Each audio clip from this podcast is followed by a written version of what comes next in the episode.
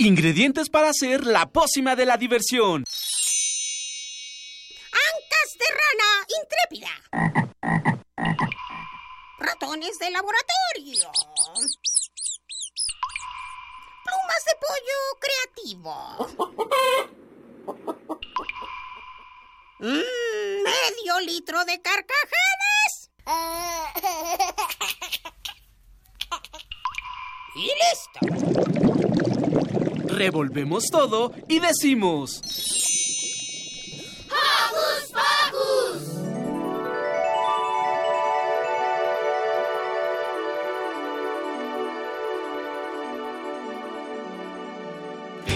Al salir la luna, mi reloj se duerme.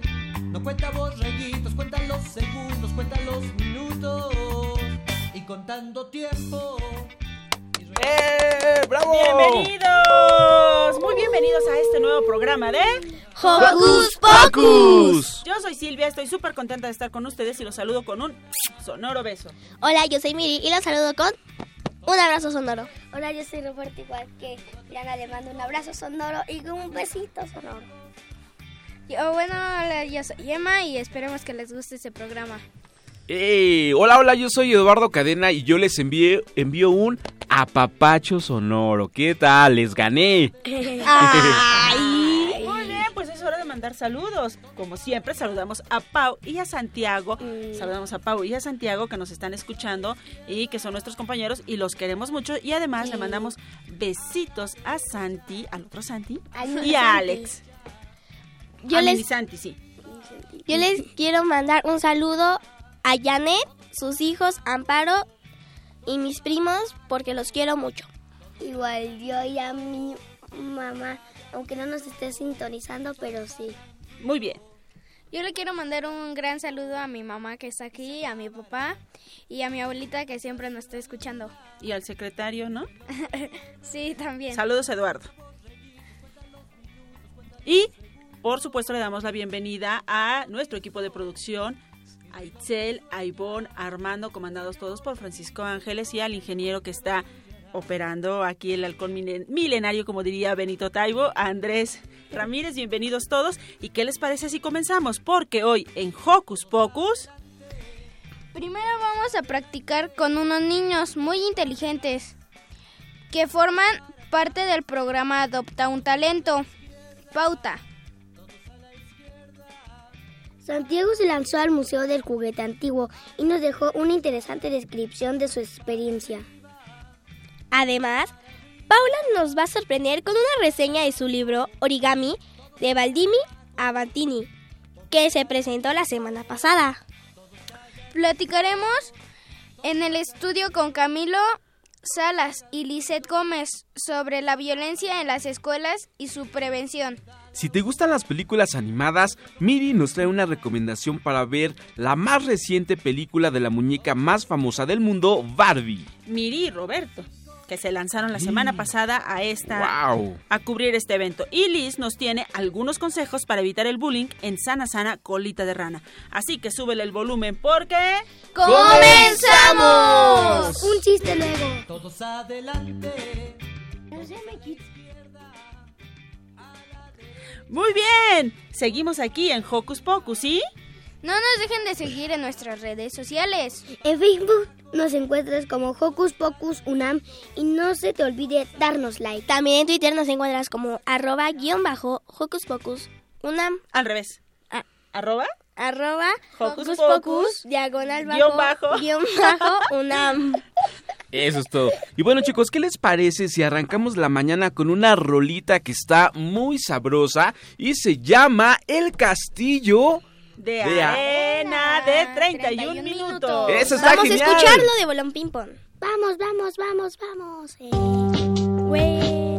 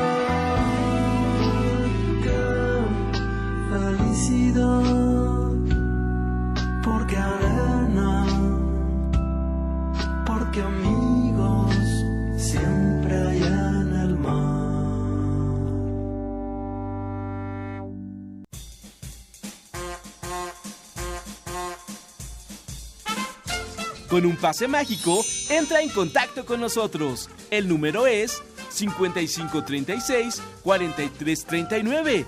Va de nuez. 5536-4339. Escuchas Hocus Pocus, la fórmula mágica de la diversión. 96.1 FM.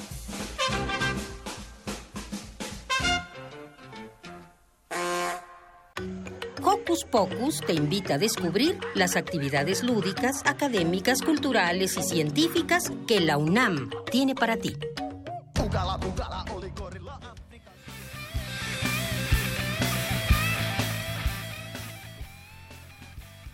El apoyo a los niños con talentos sobresalientes es muy importante para que puedan desarrollar a plenitud sus capacidades. Hoy nos acompañan en cabina dos de ellos, Renata Santa Cruz, Romero y Hugo Amauri González García, integrantes del programa Adopta un Talento, Pauta. Además nos acompaña Andrea Vega, que es la coordinadora de difusión de este programa. ¿Sí? Y Pauta se dedica a niños con aptitudes intelectuales sobresalientes y también a niños con interés en la ciencia. Bienvenidos. Cuéntanos cómo ha sido su experiencia en Pauta. ¿Cuánto tiempo llevan ahí? Eh, yo llevo dos años y eh, mi experiencia ha sido muy buena con mi proyecto. De hecho, hace en julio, sí, julio me fui a, a un campamento de ciencias junto con Amauri. Qué padre. ¿Cuál es tu proyecto, Renata? Se llama Aguas vemos, crecimientos no sabemos y trata de comparar el crecimiento de tres especies de plantas al regarlas con cuatro tipos distintos de agua. ¡Wow! ¿A Mauri? Bueno, mi proyecto trata acerca de una educación que apoye más a los adolescentes, digamos de una cierta forma que ellos este les guste, les agrade más, que les interese. ¿Y cómo ha sido tu experiencia? Bueno, mi experiencia en Pauta ha sido extremadamente buena, ya que este es un lugar donde podemos compartir ideas, que nos escuchen, que tener personas con quien platicar como nosotros, porque digamos en las escuelas no es algo que veas a diario, que alguien te este de tus compañeros te escuche. Además de- la escuela, ¿cómo, cómo las... De la escuela como la conocemos, es decir, de ir todos los días. ¿Tienen alguna clase especial? Este nada más Pauta. ¿Y ahí les dan clases especiales o algo así, Andrea? Sí, Pauta imparte talleres de ciencia. Nuestro objetivo es impulsar eh, las habilidades científicas de niños y jóvenes, no solo con aptitudes sobresalientes, sino a todo aquel niño interesado en la ciencia tiene las puertas abiertas en Pauta. Lo que hacemos es darles talleres en los que ellos tienen que resolver primero retos. El, cada ciclo está, vamos con el ciclo escolar, y cada ciclo está dividido ahora en dos partes. En la primera parte de septiembre a enero, ellos hacen diversas actividades en las que tienen que resolver retos y después plantean su proyecto de investigación con impacto social. Y bueno, este año queremos que muchos más niños tengan mentor, porque el año pasado fueron poquitos los que, los que recibieron mentoría. Este, eh, a Mauri fue uno de ellos, ¿verdad, Mauri? A ver, cuéntales un poco más de tu proyecto. Bueno, mi proyecto principalmente está investigando acerca de la relación interés-aprendizaje que tienen los jóvenes, en este caso los adolescentes, eh, en un rango fijo de segundo de secundaria, ya que en esta etapa tienen diversos cambios. Y bueno, hay muchas cosas que pueden afectar a su aprendizaje. ¡Wow! Bien, yo tengo ¿Qué es una... ¿Qué es un mentor? Un mentor, en el caso de los mentores pauta, son académicos, investigadores, estudiantes de posgrado que donan su tiempo para apoyar a los niños, para guiarlos en su investigación. Los chicos los conocen, les platican su tema, su proyecto y los, y los investigadores, los académicos los van guiando en cómo desarrollar esa investigación, cómo enfocarla mejor.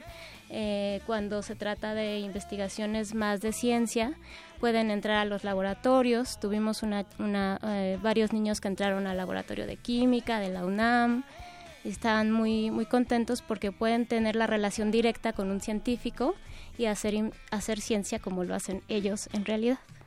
¿Y cuántos mentores hay? ¿Hay suficientes mentores para nuestros niños en pauta? No, tuvimos pocos mentores. Apenas el ciclo pasado arrancamos el programa de mentores. Tuvimos alrededor de 18. Este, los estamos invitando ahora a todos los investigadores, académicos, estudiantes de, posgrado, que tengan instalaciones donde los niños puedan realizar experimentos, a que se acerquen a, a Pauta para que se vuelvan mentores de estos chicos. Y si hay alguien escuchándonos que quiera participar, ¿cómo le puede hacer? Eh, tiene que dirigir un, un correo a Sandra arroba carpi- sandra.carpinteiro arroba pauta.rg.mx A ver, otra vez, porque Ivona ya está tomando nota para ponerlo en nuestras redes sociales. es sandra.carpinteiro la última con y arroba pauta.rg.mx Perfecto, más al ratito vamos a, a- a repetir eh, la dirección. Es muy difícil. ¿Cómo se vincula Pauta con la UNAM? Bueno, la un- eh, Pauta es un programa que pertenece al Instituto de Ciencias Nucleares e in- inició por, eh, por la inquietud de dos, de dos científicos del Instituto de Ciencias Nucleares, Alejandro Frank y Jorge Hirsch, por llevar la ciencia a, a más niños.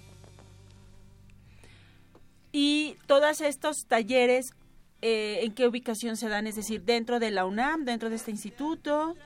Tenemos cuatro sedes en la Ciudad de México, en Chiapas, en Morelos y en Michoacán. Y en todas ¡Ay, las sedes padre! necesitamos mentores. Y si hay alguien que nos esté escuchando, Andrea, y que quiera ser mentor, ¿qué necesita? Eh, pues eh, el principal requisito es lo que te decía, ya ser eh, investigador académico, eh, estudiante de posgrado y contar con instalaciones en, los que en las que los niños puedan hacer sus, sus experimentos.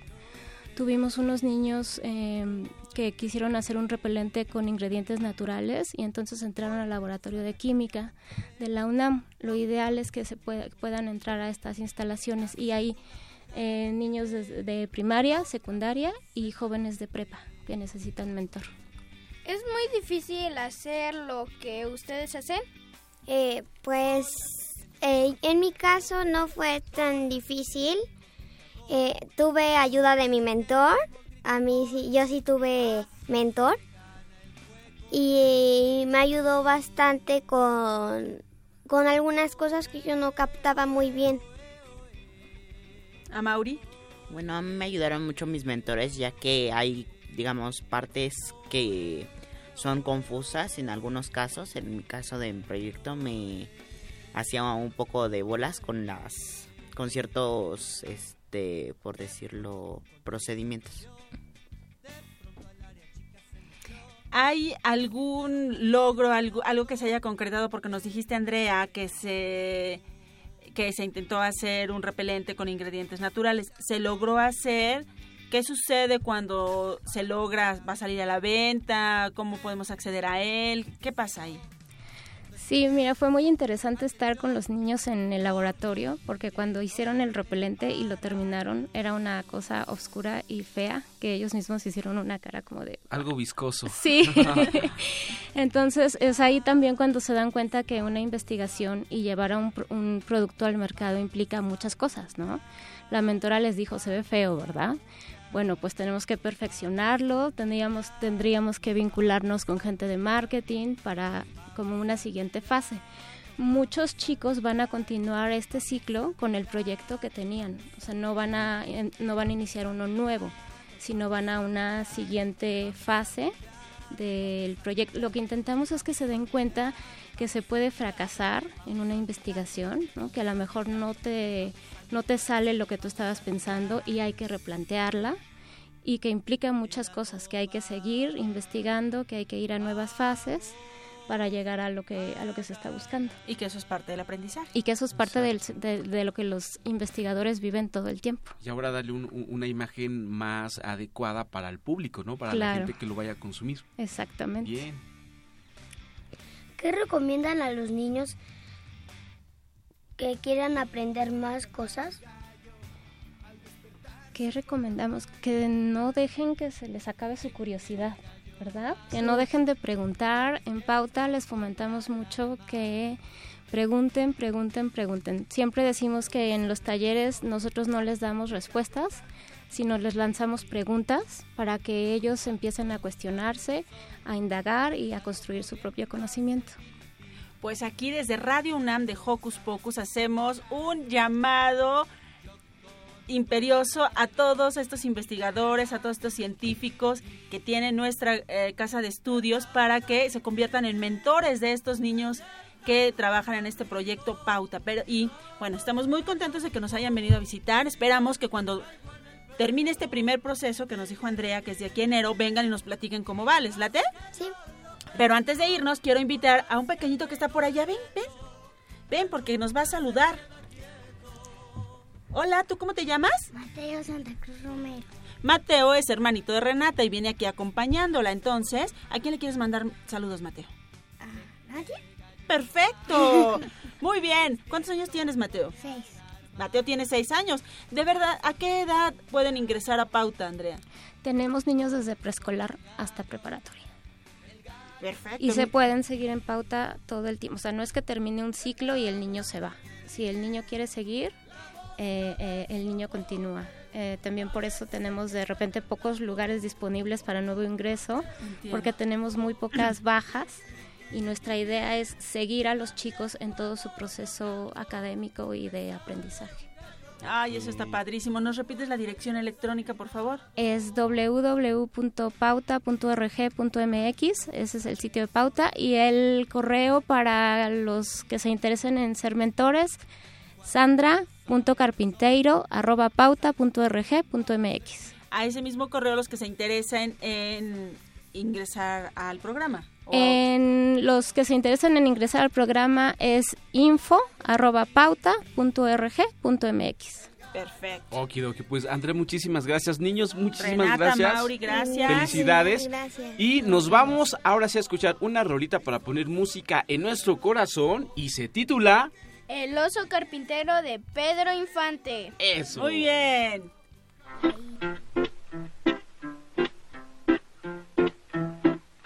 Este era un oso carpintero que vivía muy pobre.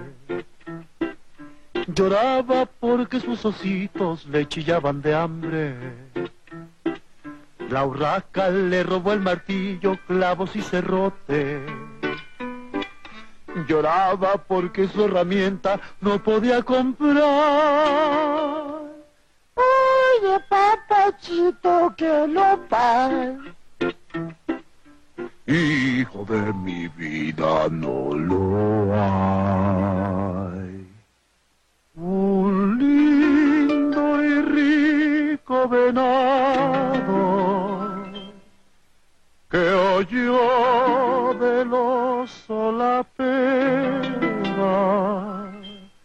le dio cuarenta monedas herramienta y material.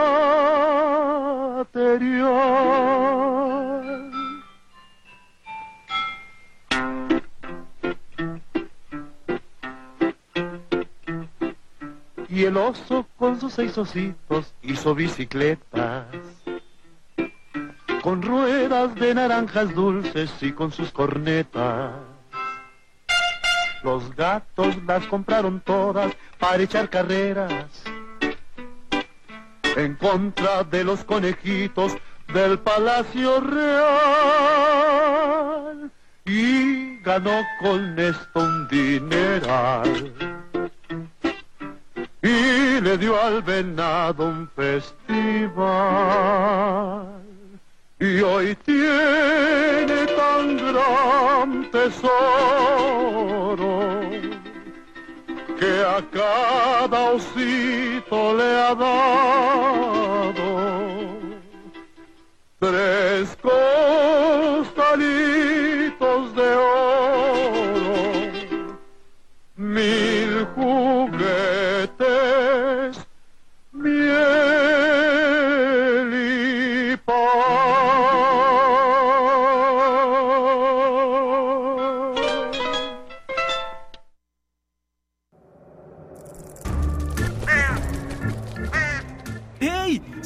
De Hocus Pocus y busca nuestras redes sociales. En Twitter somos Hocus Pocus-UNAM y en Facebook Hocus Pocus UNAM.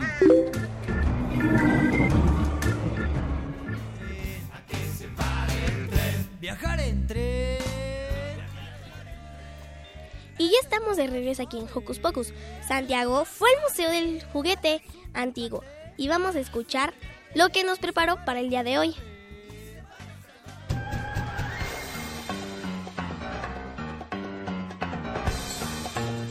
Investigaciones Especiales de Hocus Pocus presenta.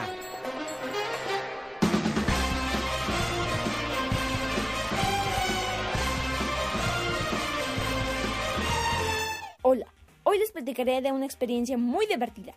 Me fui a conocer el Museo del Juguete Antiguo en México, donde podemos encontrar una gran variedad de juguetes de todas épocas y juguetes que seguramente fueron los favoritos de nuestros papás y abuelos. Entre los juguetes que me gustaron fueron la colección de los artículos del Chapulín Colorado, y El Chavo del Ocho, coches de todos tamaños y modelos, bicicletas rarísimas y lindas muñecas para peinar casi reales. Prepárate para caminar mucho y tener tus sentidos bien abiertos porque puedes encontrar muchas sorpresas. A mí me gustó mucho una, que es la, una réplica de una nave espacial. Los horarios del museo son de lunes a viernes de 9 a 6 de la tarde, sábados de 9 a 4 y domingos de 10 a 4. Se encuentran en Doctor Olvera, número 15, Colonia Doctores, en la delegación Cuauhtémoc, en la Ciudad de México. Visítalo, te divertirás.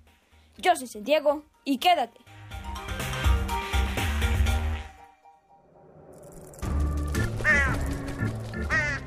¡Hey! Sé parte de Hocus Pocus y busca nuestras redes sociales. En Twitter somos Hocus Pocus-UNAM y en Facebook Hocus Pocus UNAM.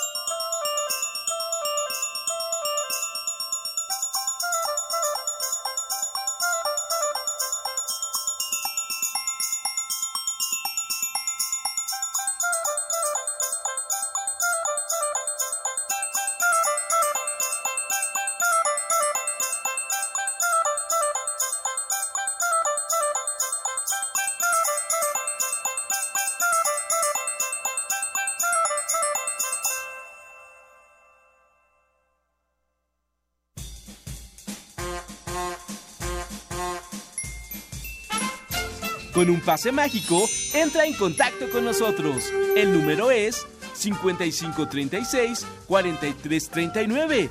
Va de nuez. 5536-4339. Escuchas Hocus Pocus, la fórmula mágica de la diversión. 96.1 FM.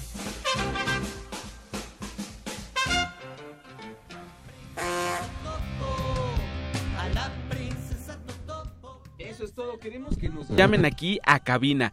Y bueno, chicos, lo que escuchamos se llamó Los Duendes con Jesús Martínez. ¿Y qué más tenemos? Paula preparó una muy singular reseña del libro. ¿Qué- ¿Cómo se llama el libro, Roberto? De la reseña Origami de Valdim Abartín. Nos preparó eh, la reseña de Origami, el libro de Vladimir Abatin, que nos acompañó la semana pasada, como ustedes ya bien saben. Y si quieren ver el resultado, chequen en nuestro Facebook. Ahí están unas fotografías de lo que vamos a presentarles a continuación. Vamos a escucharlo.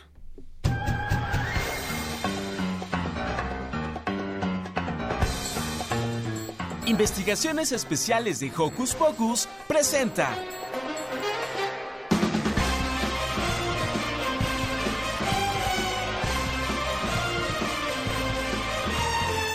Hola, soy Paula y el día de hoy voy a hacer una figura de origami con ayuda de un libro llamado Origami, una sorpresa para cada mes de Vladimir Abatin.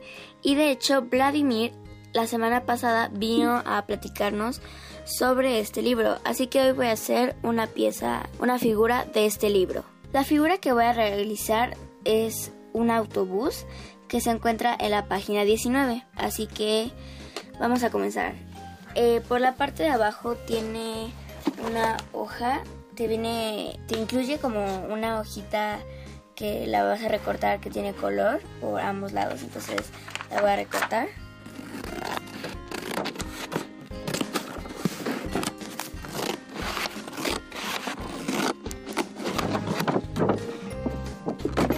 Mucho cuidado. Listo. Ahora voy a seguir las instrucciones y dice, dobla hacia abajo por la mitad y luego desdobla como indica la flecha. Entonces esta la tengo que doblar por la mitad.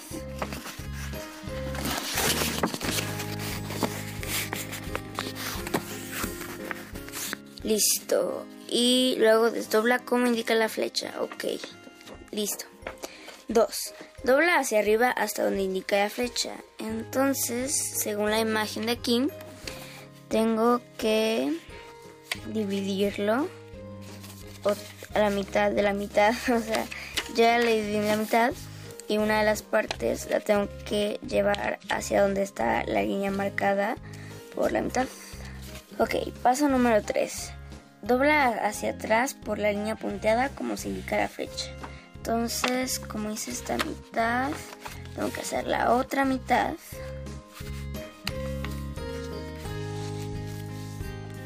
Ok, marco el doblez. Listo. Siguiente página. Dobla la esquina hacia abajo como indica la flecha. Pero aquí creo que ya me traigo un poquito. Ok, ok, hice un pequeño error. Pero bueno, ya ahorita lo corregimos y ya no pasa nada. Ok, ya, perfecto. Lo dice dobla la esquina hacia abajo. Ok, entonces en- tenemos como una bolsita hasta abajo. Y lo tengo que doblar como un pequeño triangulito. Y del otro lado también. Ok, perfecto. Ahora, abre la figura como indica la flecha. Listo, ya la abrí. Dobla la parte superior hacia abajo hasta, hasta donde indica la flecha y las esquinas inferiores hasta atrás como indica las flechas. Esto no lo entendí muy bien. Pero entonces creo que hice otra vez un paso mal. Ah, sí, sí, sí. Ok, ya, ya voy a corregir mi error. Tan. Listo. Eh, ahora sí ya. Abre la figura. Ok, ya la abrí. Dobla la parte superior hacia abajo como indica la flecha y las esquinas anteriores hacia atrás como indica las flechas. Ok, entonces aquí tenemos una mitad marcada que ahorita no sé por qué no se está notando muy bien, pero bueno, aún así la podemos seguir. Entonces es como el segundo o tercer paso, el segundo, que tenemos como una mitad y esa mitad la doblamos a la mitad y las patitas, te quedan como unas patitas abajo, esas patitas las tienes que meter para que se hagan un poquito planas. Ok, paso número 7. Dobla por las líneas punteadas como indica las flechas. Entonces, por los extremos, hasta arriba, tienes que doblar una parte que eh, queda un, poco abierta, como por la mitad más o menos, y te queda como un triangulito. Y la otra parte, esa sí tienes que ser como toda la hoja. Esa sí es un cachitititito y te queda un mini triángulo. Ahora, doble hacia atrás por la línea punteada, como se indica. Y aquí nos queda como un cuadrado del color naranja por la hoja. Y entonces tengo que hacer otro pequeño triángulo. Y listo, ya, ya tengo el autobús. La verdad es que está muy bonito. Y bueno, muchas gracias por escuchar. Si quieren comprar este libro, lo pueden encontrar en cualquier librería. Como les dije al principio, este libro se llama Origami, una sorpresa para cada mes, autor Vladimir Abatín, con la colaboración de Montserrat Larios de la Peña, dibujos de Alejandro Magallones. La verdad es que es un libro muy divertido.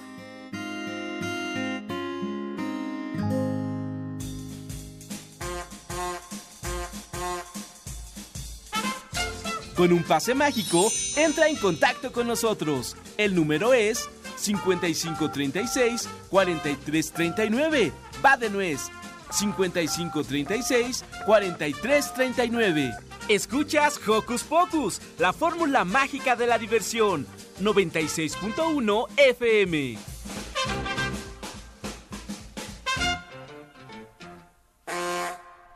Y en verdad somos felices porque tenemos llamaditas y ustedes, pero que creen, les tenemos sorpresitas, ¿cierto, Sil? Sí, primero van los saludos.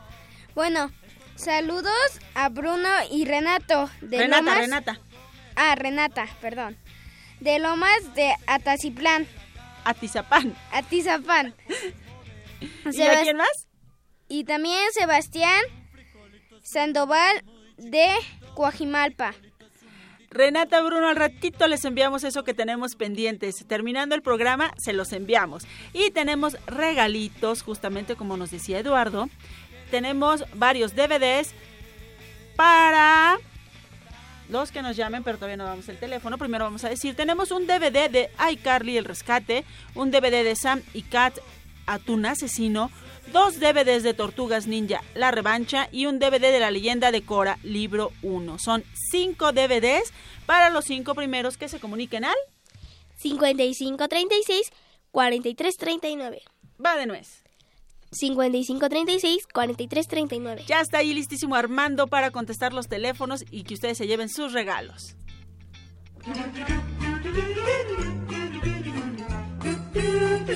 ¿Listo micrófono?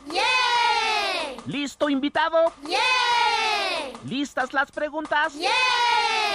Tres, dos, al aire. Ahora va la entrevista. Mi reloj se duerme. ¿Conoces a alguien que sufra de bullying en la escuela o que di o que ha- o que él mismo haga violencia o maltrate a los demás?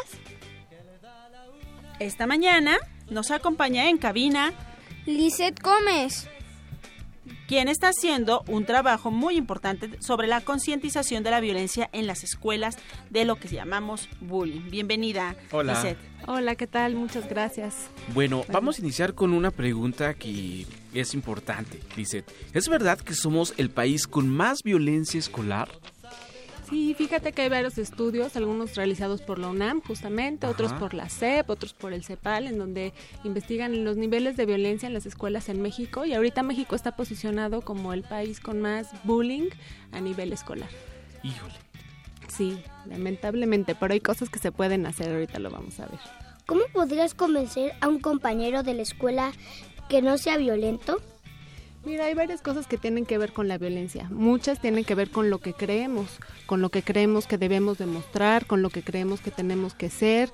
Tiene que ver también si hay reglamentos claros en la escuela, si se hacen medidas al respecto.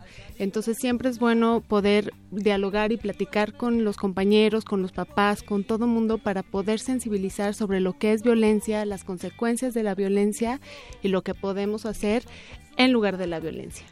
¿A quién debemos acudir si nos enfrentamos a bullying en la escuela o si nos percatamos en el caso de los adultos que son nuestros hijos quienes están haciendo bullying?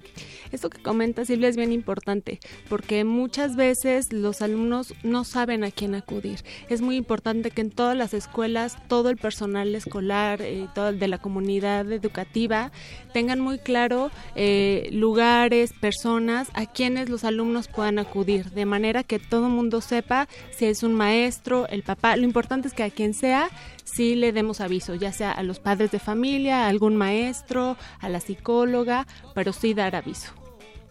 Nosotros como niños debemos de defendernos al momento de recibir agresión de otro compañero. Claro, siempre es bueno poner límites. Lo que pasa es que también hay que aclarar qué se entiende por defendernos. Muchas veces tendemos a pensar que es o nos aguantamos o respondemos igual siendo violentos. Aquí la alternativa sería sí defendernos sin caer en la violencia, porque si no estaremos replicando lo mismo. Entonces no se trata de aguantarnos, pero sí se trata de poder defendernos de manera no violenta. ¿Con quién es más importante hablar sobre este tema? ¿Con los maestros o con los papás? Con todos. Los papás te van a ayudar de alguna manera, pero los maestros también se deben de enterar. Si los maestros no se dan cuenta de que suceden estas situaciones en las escuelas, pues no van a hacer nada al respecto. Y lo importante es que sí se detecten para que se puedan no solo prevenir, sino también atender. Sí, entonces pues nosotros vamos a tener ahí un, un evento. Todos estos temas son como muy importantes. Vamos a estar trabajando sobre eso. Qué bien, Lizeth. Eh, ¿Quiénes son los que se ven más afectados por este fenómeno? En realidad afecta a todos. Uno tiende a pensar que el más afectado es al que le hacen la violencia, o sea, el víctima de violencia, como podemos llamar por ahí. Pero en realidad afecta igual, por ejemplo, a los, a los que ven la violencia, a los testigos, también se ven afectados, incluso a los que generan la violencia. El que está generando la violencia también está sufriendo, aunque eh, no lo demuestre de la misma manera. Entonces, en realidad, un ambiente escolar violento afecta a toda la comunidad escolar, porque al final permea en todas las dinámicas de la escuela, entonces afecta a todos y a todas. Ok, de repente nosotros somos observadores y en la escuela secundaria podemos ver este, eh, pues el bullying que, que, le hacen a nuestros compañeros y a veces nos, nos da como miedo eh, avisar o, o qué van a decir o el que está haciendo bullying ahora me lo va a hacer a mí. ¿Cómo podemos Claro. Sí, es bien importante que las escuelas cuenten con herramientas para manejar este tipo de situaciones. También quiero aclarar que el bullying no es la única situación de violencia que sucede en las escuelas, es una, pero es una de muchas. Entonces es bien importante que todos los maestros, los directores, incluso personal de apoyo como de intendencia, administrativos, sepan cómo identificar una situación de violencia y cómo manejarla. Muchas veces las, las escuelas o el personal de las escuelas pues no saben qué hacer y entonces muchas veces no hacen nada porque pues, no saben cómo manejarlo. Entonces sí es bien importante que se tengan como, como estas herramientas. En la medida que esto se trabaje, esto que tú comentas va a disminuir, porque entonces los alumnos, cuando presenten alguna situación de violencia, cuando uh, den aviso de alguna situación de violencia y que vean que se resuelve, eso les va a dar más confianza para avisarla, que de otra manera si ven que lo dijeron y no pasó, no pasó nada, nada, y al contrario me fue peor porque ahora me están eh, violentando a mí, pues se genera una mm, pues como un mensaje de no digamos nada. Entonces sí es bien importante que se puedan detectar y atender de manera efectiva las situaciones para que los mismos alumnos se animen a, a dar aviso de ellos. ¿Cuáles son las perdón, cuáles son las estrategias integrales que ustedes están proponiendo, Lisette? Mira, es bien importante trabajar desde la convivencia, o sea, hablar de cuáles son estos elementos que implican la convivencia escolar y cuáles son las situaciones que atentan con, con la que atentan contra la convivencia, como puede ser la violencia, la exclusión, la discriminación y también atenderlas, es decir, se debe trabajar desde la convivencia, desde la prevención y desde la atención ya de las situaciones que ya están sucediendo. Nosotros vamos a tener un evento próximamente eh, sobre todos estos temas que estamos trabajando acá. Si les interesa, no sé si puedo dar el teléfono y la página de internet para quien les interese. Eh, pueden tener más información en www.gesip, que es G de gato, E de Enrique, S de Sergio, I de Irene, P de papá, punto org o comunicarse a los teléfonos 5282-0139 con la LADA 55, que es la de aquí de la Ciudad de México. Bien, ¿hay alguna red social? Sí, tenemos también nuestro Facebook de GESIP y estamos también en Twitter. ¿Y esto tiene algún costo, Lisette? Sí, va a haber algunos costos dependiendo del número de personas que se inscriban y eso y las fechas. Entonces toda esta información va, está disponible acá en los teléfonos y en la página que acabo de decir. ¿Quiénes pueden participar? Mira, la idea es que participen pues las personas que están vinculadas a la educación. Pueden participar maestros, directores, docentes, pero también estudiantes de psicología, estudiantes de pedagogía, de educación, investigadores que estén vinculados al ámbito educativo o bien cualquier persona interesada en trabajar los temas de convivencia, de prevención y de atención de la violencia. Si algún niño que haya padecido esta situación o que haya sido parte de esta situación quisiera participar, ¿puede?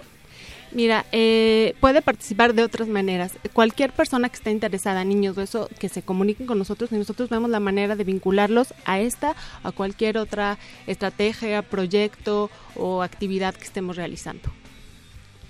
Mm, De hablando de esto, muchos niños reciben bullying en las escuelas, es en donde más, pues, se da. Se da.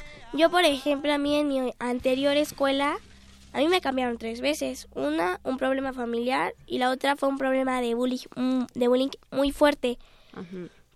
Y ah, comentando esto, pues tenemos que hablar mucho con los papás y recibir ayuda de un médico para, a- para dejar todo esto en el pasado y seguir avanzando con nuestras vidas, porque el- en, mi, en mi caso fue muy fuerte. Entonces, pues sí se siente feo. Claro, esto que dices es bien importante. Fíjate que muchas de las ocasiones esto genera justo que las que los niños se salgan de la escuela. Deserción escolar es uno de los de los motivos que generan deserción escolar. Qué bueno que nos compartes esto con todos, porque sí es bien importante que todos los niños o niñas que estén sufriendo alguna situación así, que sepan que se debe de pedir ayuda y que sí hay cosas que se pueden hacer. Por eso es importante que las escuelas estén preparadas para atender este tipo de casos para que realmente se puedan eh, solucionar. Si no, pues no, no pasa mucho. Entonces, sí, sí es importante. Y dependiendo del nivel de la situación, pues como tú dices, hay veces que ya se requiere algún tipo de intervención o de terapia, o dependiendo de, de la, de la situación, son las medidas que se toman. De hecho, en mi situación tuve que ir a terapia un viernes a la semana Sí. y cuando apenas llegué a esa escuela nueva, nueva, nueva, me empezaron a molestar. Y pues una vez llegando al salón, dejo mi mochila, bajo a platicar con una amiga. En la mera entrada, unos niños llegan, traían mi agua en la mano, me explotan, me agarran mi agua, me la aprietan y me mojé toda. Entonces, pues si no mal me acuerdo, me enfermé. Y al momento de acusar a la Miss de que no estaba haciendo nada, antes de irme, me dijeron, ay, gracias Miranda, por tu culpa, la Miss ya se, ya, ya se va a ir de la escuela. Entonces, pues sí, se siente muy feo de que te culpen. Claro, yo te felicito de que lo hayas dicho, de que le hayas dicho a tus papás y a tus maestros, porque muchos niños y muchas niñas no lo dicen. Entonces yo creo que fuiste muy valiente de decirlo y la verdad les invito a todos los niños que estén pasando por esto y a todas las niñas que estén pasando por esto que lo digan. Y sí, lamentablemente son situaciones que suceden muy frecuentemente, pero yo creo que sí es importante dejar el mensaje que sí hay cosas que se pueden hacer. A veces pareciera que esto es así, que ya no se puede hacer nada y no, la verdad hay muchas cosas que se pueden hacer que han dado Nosotros hemos trabajado con más de mil escuelas en más de 11 estados de la República ya por mucho tiempo y estamos como muy contentos de ver que sí hay cosas que funcionan y que generan un cambio. Pero pues no solo es cosa de desear el cambio, sino hacerlo y saber cómo hacerlo. Lizeth, ¿nos recuerdas por favor los datos del evento y los teléfonos a los cuales se pueden comunicar? Sí, claro que sí. Se pueden comunicar al 5282-0139 o entrar a la página www.gesip.org. Entonces les recomiendo que, que, entren cuanto antes para que sepan todo lo que estamos organizando por ahí respecto a estos temas. ¿Nos das otra vez la página electrónica? www.gesip.org.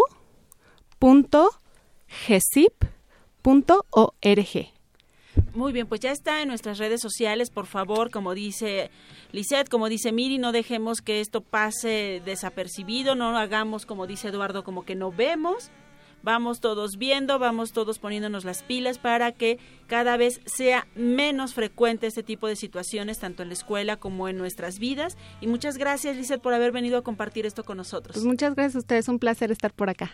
El gusto es de nosotros. Y ahora nos vamos con una cápsula que justamente nos prepararon Roberto y Miri de la semana pasada que fueron a cubrir un evento. Vamos a escucharlos. ¿Qué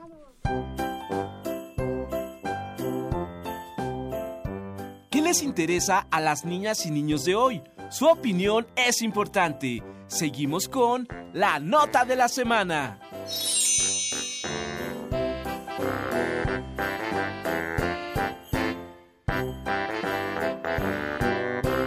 El pasado 27 de agosto se estrenó la película de Barbie, Una aventura espacial, en donde Barbie y sus amigos tienen la estupenda misión de hacer que las estrellas sigan brillando y bailando. ¿Ustedes creen que sigan bailando y brillando?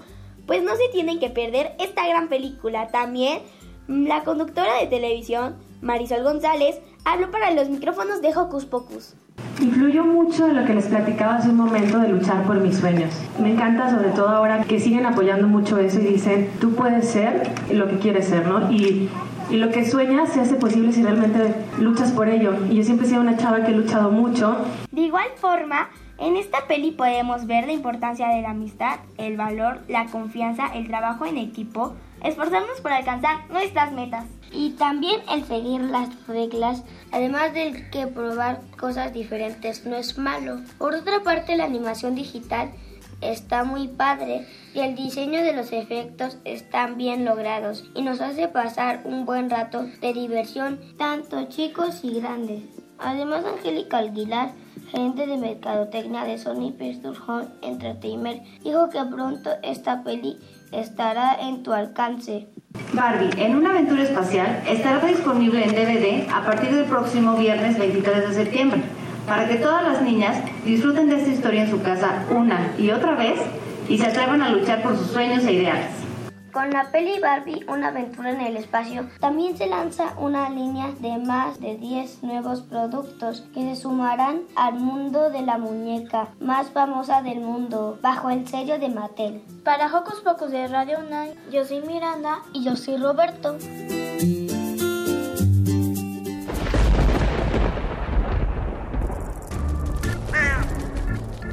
Chispas, radios y centellas. Estás en Hocus Pocus.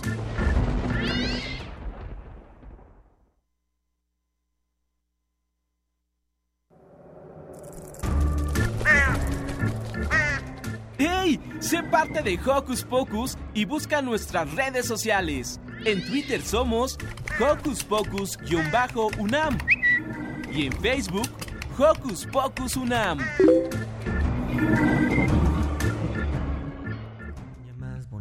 Pasó junto a mí. Y nos queda solo un DVD de San y Cat. Eh, justamente, todavía están a tiempo para llevárselo 55 36 43 39. Y ahora vamos rapidísimo con algo que justamente se vincula con la entrevista que acabamos de terminar. Exacto, Sil. En la sección Sana Sana Colita de Rana, Liz nos hace varias recomendaciones para prevenir el bullying, así que vamos a escucharla.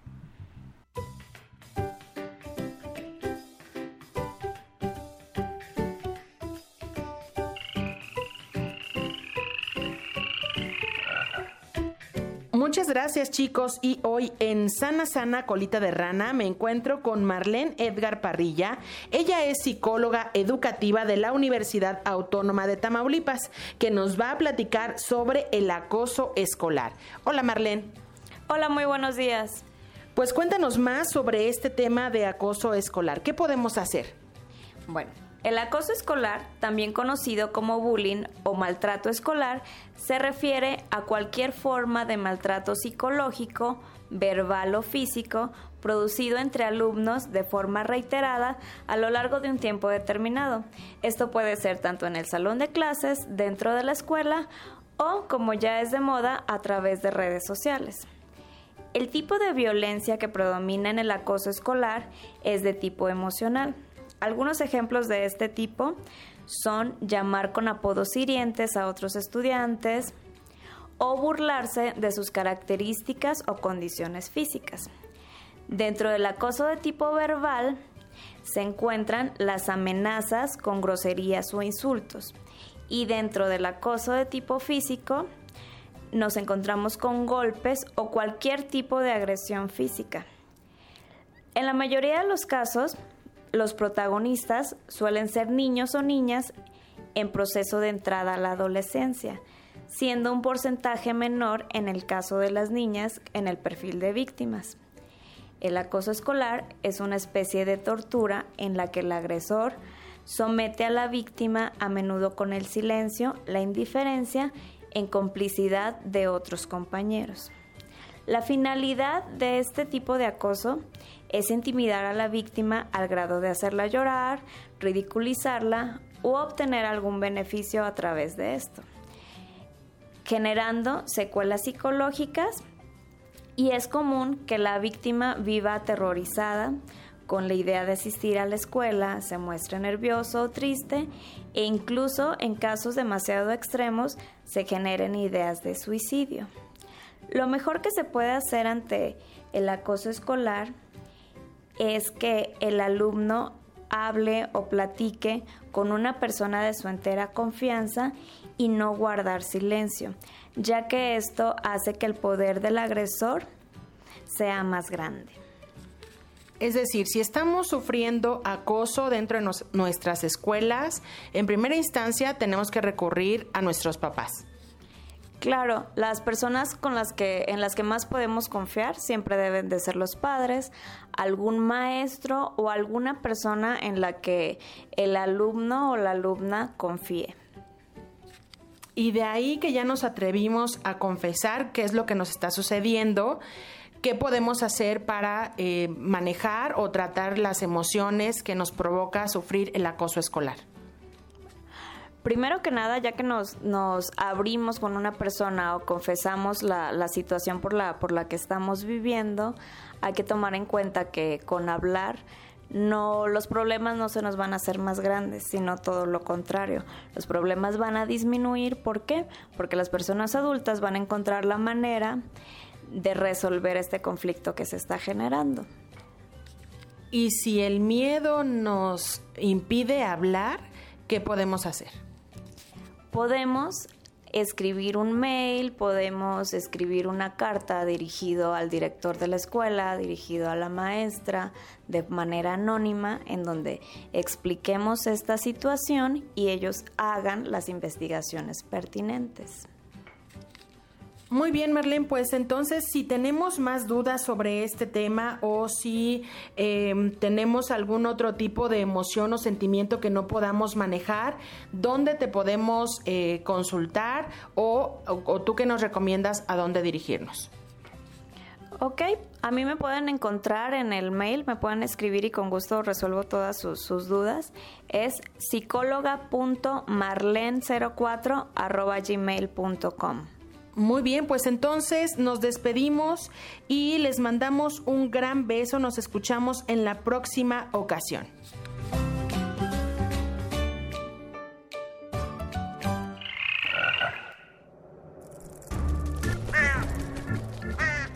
¡Hey! Sé parte de Hocus Pocus y busca nuestras redes sociales. En Twitter somos Hocus Pocus-UNAM y en Facebook Hocus Pocus Unam.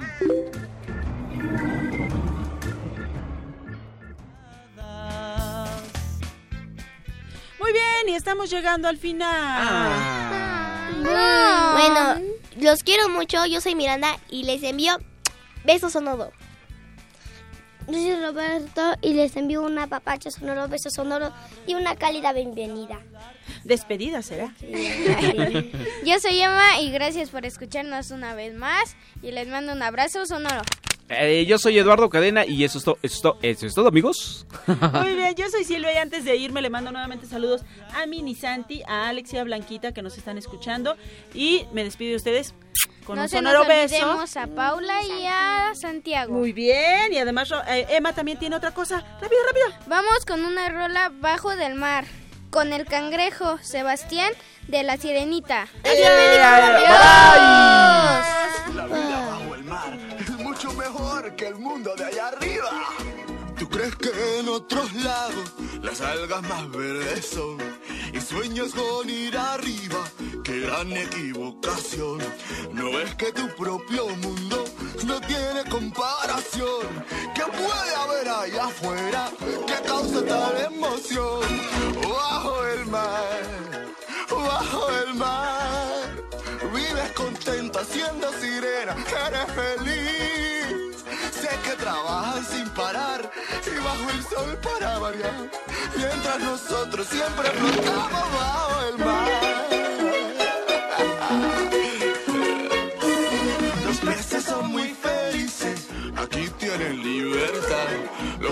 Allá están tristes, sus casas son de cristal. La vida de nuestros peces muy larga no suele ser. Si al dueño le apetece, a mí me van a comer. Bajo el mar, bajo el mar. Nadie nos fríe ni nos cocina en un sartén. Si no te quieres arriesgar, bajo el mar te quedarás. Y sin problemas entre burbujas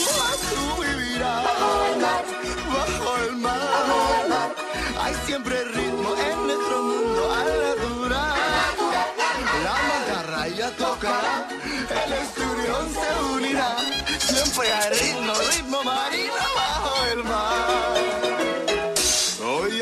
flauta, oye el arpa y el contrabajo. Ponle atención, verás las trompetas y el tambor. Disfruta de tu canción. Con la marimba y el violín, las duchas volteando, el otro cantando. Sin olvidarnos del espadín, que empiece la fusión.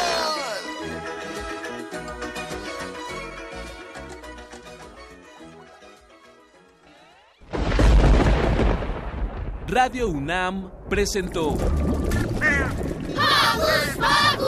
el espacio donde las niñas y los niños usan la magia de su imaginación.